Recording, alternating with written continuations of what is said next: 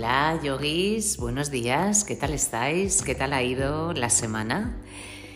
Bueno, hoy vamos a, hoy vamos a tratar en el podcast, eh, iba a comenzar a, tratar el tema de los llamas y los ni llamas, porque yo pensé que el tema de los llamas y los ni llamas era un tema que se, se, se, sabía, se conocía, y últimamente estoy recibiendo muchas preguntas. Eh, bueno, pues para sobre todo para que explique ¿no? Eh, los llamas y los ni llamas, pues personas que tienen curiosidad. Y bueno, eso lo trataremos en los capítulos siguientes.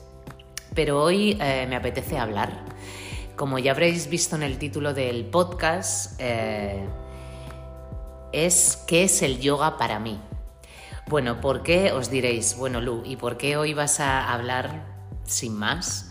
No vas a tratar ningún tema teórico eh, sobre filosofía.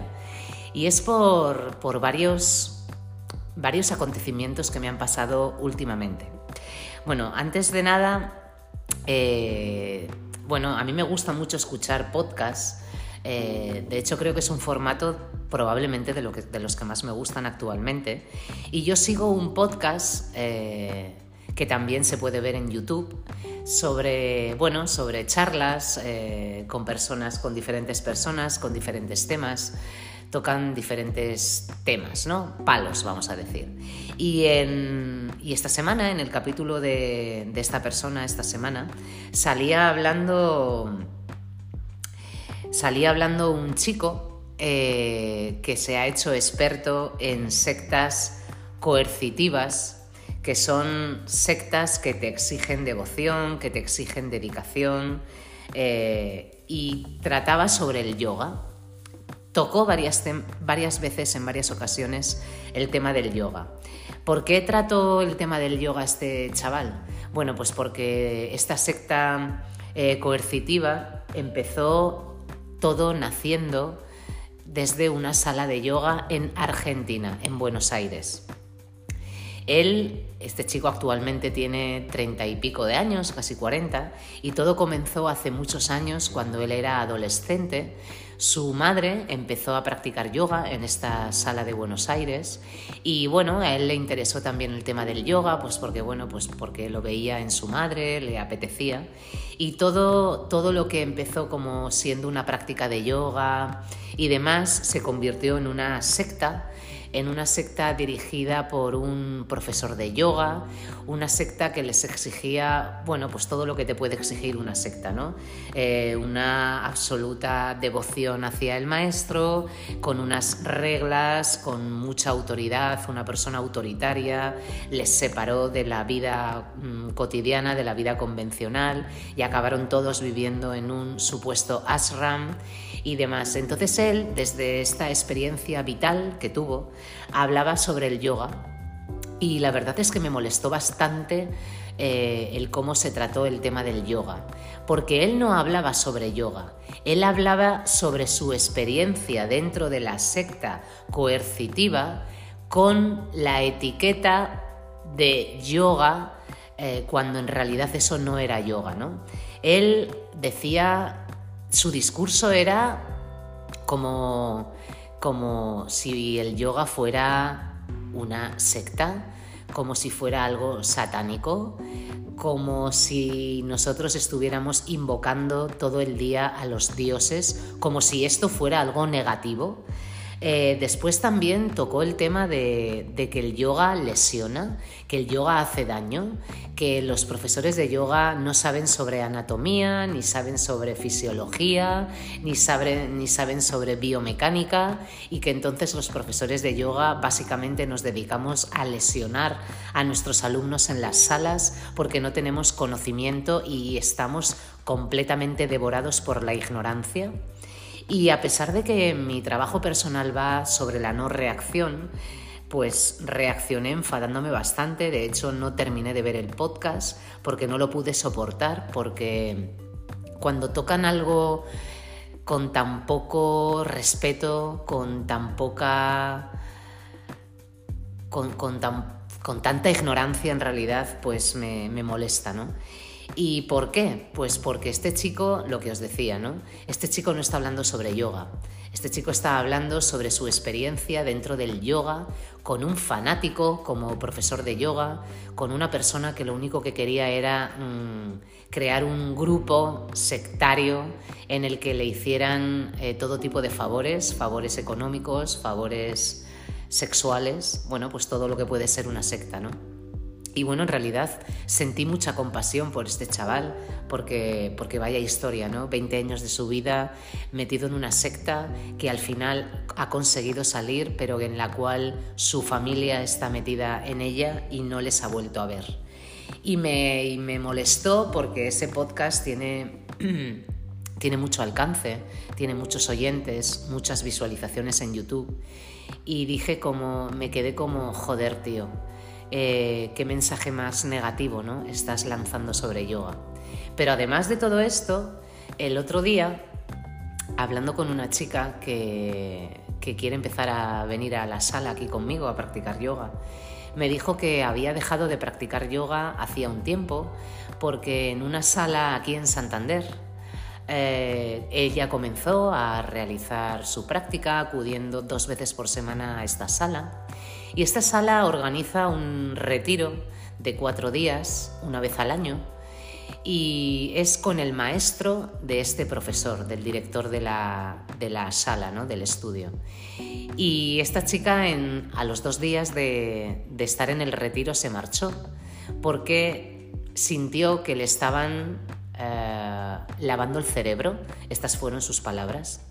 Eh, empezaron a hablar sobre el tema de la muerte, el tema del suicidio, el tema del aborto, el tema de la donación de órganos, pero desde un lugar eh, que, yo sepa, hasta donde yo sé, el yoga no trata, no toca. Eh, indudablemente, este maestro tiene sus propias creencias y, eh, en vez de mm, hacer un retiro amable, un retiro humano, un retiro divertido, un retiro donde haya tranquilidad, haya paz, haya serenidad, haya conexión con uno mismo, conexión con la naturaleza, conexión con tus compañeros. Pues este señor, eh, al parecer, esto es dicho por ella, eh, lo único que hacía era crear dogmas, creencias, eh, juzgar otras maneras de pensar, criticar otras formas de ver la vida y todo esto bajo, bajo el paraguas del yoga. Y me volvió a poner de mala hostia porque una persona que practicaba yoga desde hacía tiempo, que estaba encantada con la práctica de yoga, con todo lo que le aportaba a nivel físico, a nivel mental, a nivel espiritual, esta persona se lo ha cargado, ¿no? Y entonces ahora yo me encuentro con una alumna que va a empezar el mes que viene, que está llena de miedos, llena de creencias limitantes, llena de prejuicios y, me da mucha pena ¿no? que se utilice el mundo del yoga para prostituir al yoga, para convencer a nuestros alumnos de cosas que no tenemos que convencer, para llenar la cabeza de dogmas, para llenar la cabeza de creencias limitantes, para crear pensamientos sectarios para separar en vez de unir.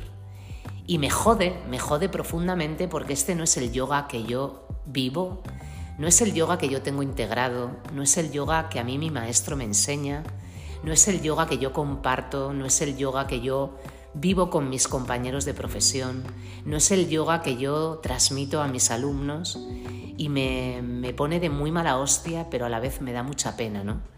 Porque porque, porque creo que, el yoga que yo, que yo vivo precisamente no culpabiliza, no atenta contra contra la integridad de cada uno de nosotros, no te intenta cambiar los pensamientos, no te culpabiliza, no intenta que seas otra persona diferente a la que eres. Simplemente el yoga que yo vivo y que yo estudio y que yo integro y que comparto únicamente lo que me hace es llevar la mirada hacia adentro, conocer cómo funciono a nivel mental, cómo funciono a nivel energético, cómo funciona mi cuerpo, cómo funcionan, cómo se expresan mis emociones, cómo me relaciono con el mundo, cómo veo el mundo, cómo, cómo, es, mis, cómo es mi pensamiento delimitante. Y precisamente este es el yoga que a mí me enamoró hace 10 años y es el yoga que a mí me enamora día a día y me fastidia, ¿no? Me fastidia que, que se prostituya la palabra yoga, que se enseñe un yoga que se aleja totalmente de la tradición, totalmente de lo que es el yoga, ¿no? Porque podríamos, podríamos decir, ¿no? ¿Para qué nos sirve el yoga?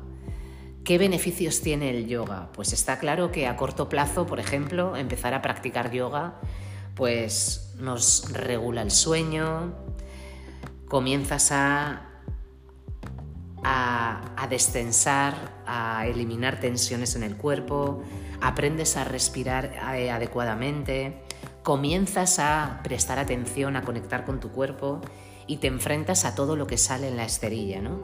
A largo plazo, por ejemplo, podríamos decir que se disfruta del silencio, se aprecia el silencio se regulan los sistemas fisiológicos y hormonales en nuestro cuerpo, trayéndonos infinidad de beneficios.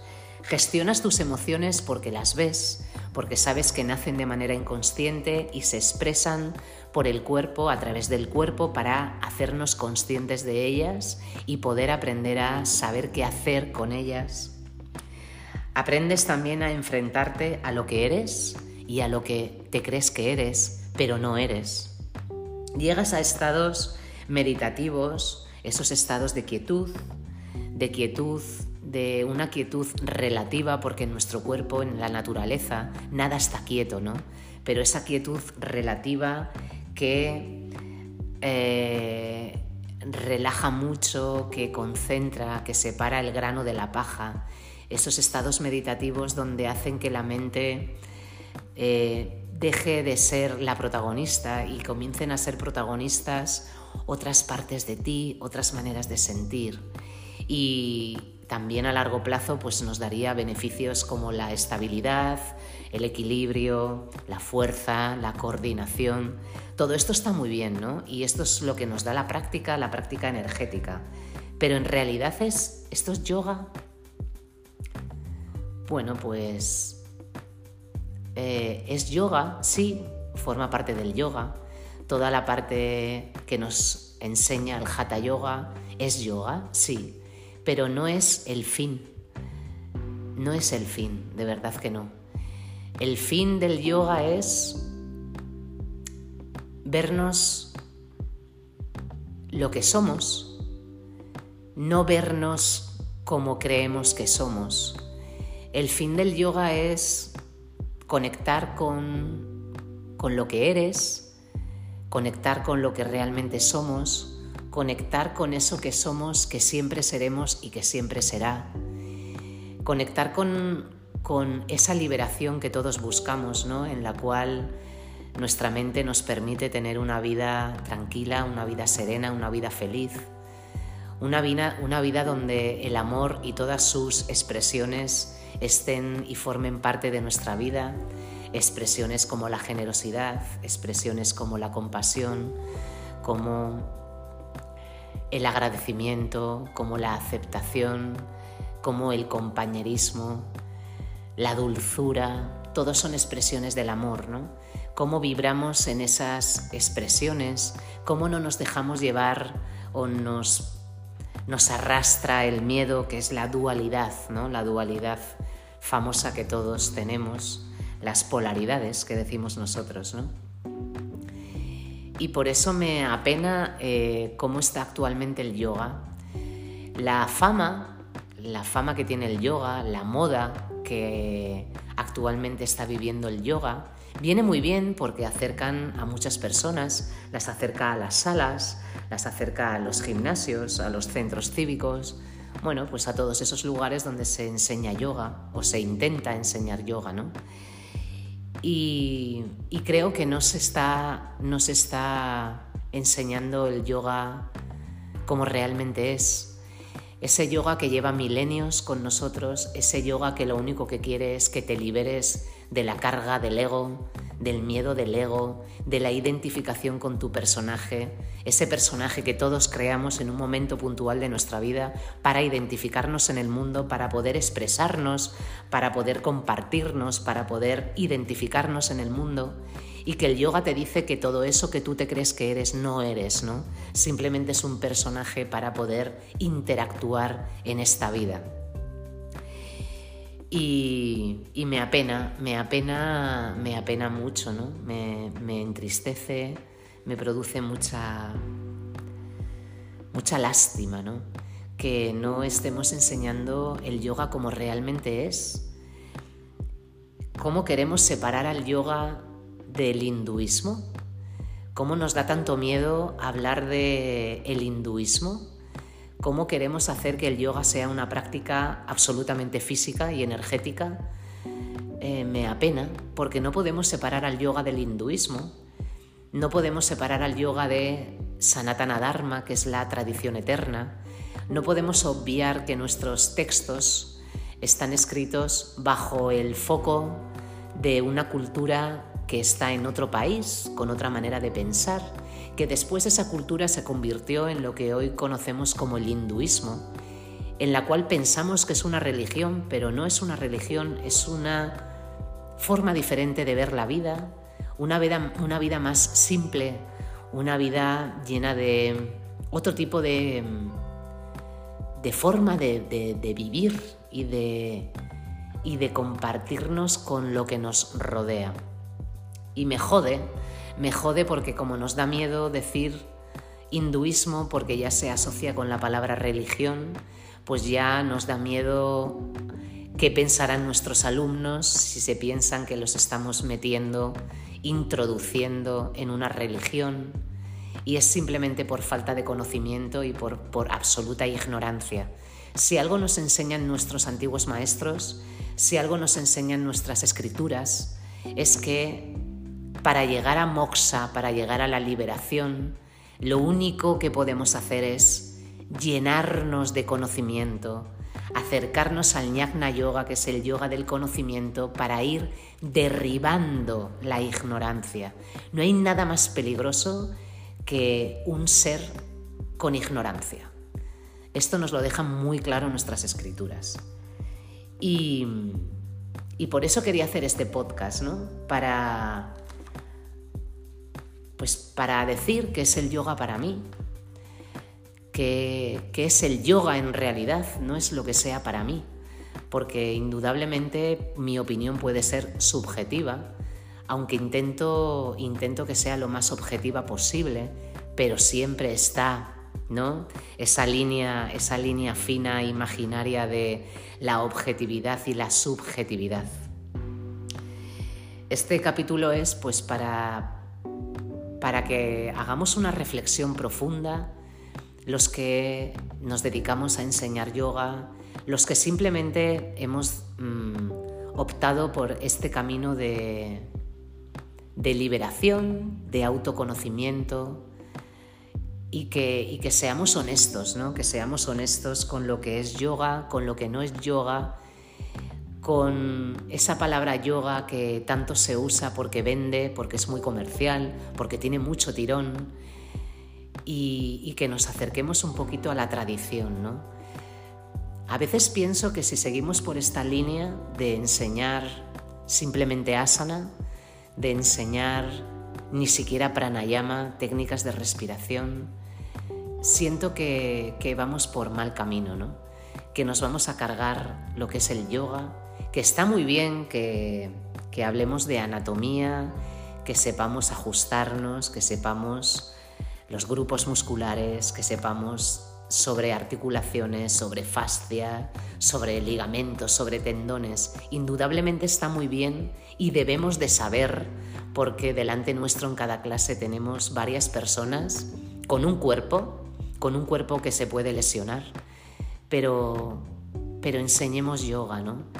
Cambiemos la vida de nuestras personas que tenemos alrededor sin imponer, sin querer cambiarlas, simplemente mostrando otra manera de pensar, otra manera de vivir, otra manera de interpretar el mundo, pero sin imponer.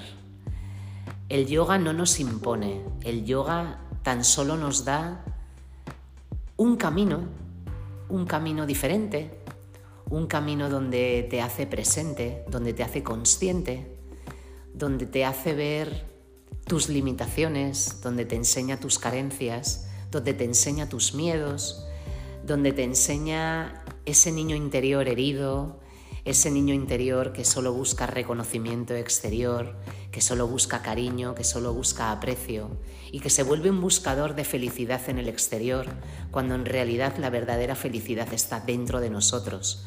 Es una felicidad que siempre está y que siempre estará. Y, de aquí el capítulo de hoy, ¿no? Lo estoy grabando, lo estoy contando, lo estoy expresando, quizás con un poquito de pena, ¿no? Pero creo que también era necesario que reflexionemos sobre lo que enseñamos en las salas de yoga, que seamos responsables de nuestra enseñanza, que seamos responsables con el mensaje del yoga, que joder, que sigamos nuestro Dharma, que nuestro Dharma es enseñar yoga, no es enseñar asana.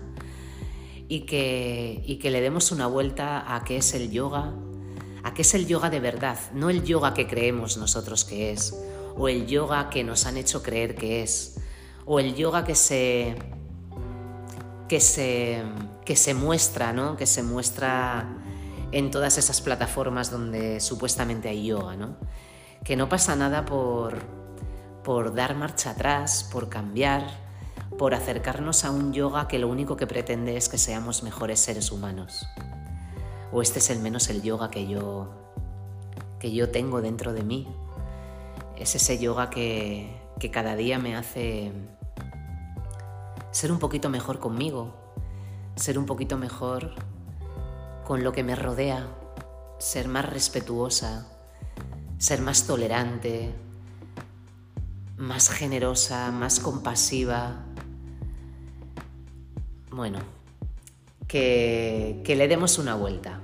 El podcast es para simplemente que reflexionemos, que orientemos nuestra enseñanza y que y que enseñemos yoga, ¿no? Que el yoga es hermoso, grandioso, es fascinante, es increíble, que no lo hagamos, que no lo cambiemos, que tengamos respeto por la tradición, que si algo lleva funcionando tantos milenios, por algo será. Así que respetemos un poquito a esta, esta, enseñanza, este Dharma, este Sanatana Dharma, que es la tradición eterna, que lo único que pretende es que, que este tránsito por esta vida, ¿no? por este cuerpo, por esta, esta presencia que tenemos actualmente, que sea un poquito más agradable y que cuando no estemos, que nos recuerden por realizar buenas acciones, que nos recuerden con una sonrisa y que nos recuerden con cariño, ¿no? con amor. Así que nada, yogis, espero que, que penséis en lo que os he contado y que, y bueno, simplemente con que lo penséis yo ya me doy por satisfecha. Y si no, pues nada, era el podcast que me apetecía grabar y aquí os lo dejo. La semana que viene empezaremos tratando los llamas y los ni llamas, como os he dicho al comienzo, tratando profundamente eh, lo que son estos, bueno, estos primeros escalones según Patanjali para llegar a esa liberación, ¿no? ese samadhi que todos tenemos como objetivo a larga, a larga distancia. Que paséis una bonita semana, que se os quiere, ya sabéis que os quiero mucho y que muchísimas gracias por compartir este pedacito de vida conmigo. Namaste.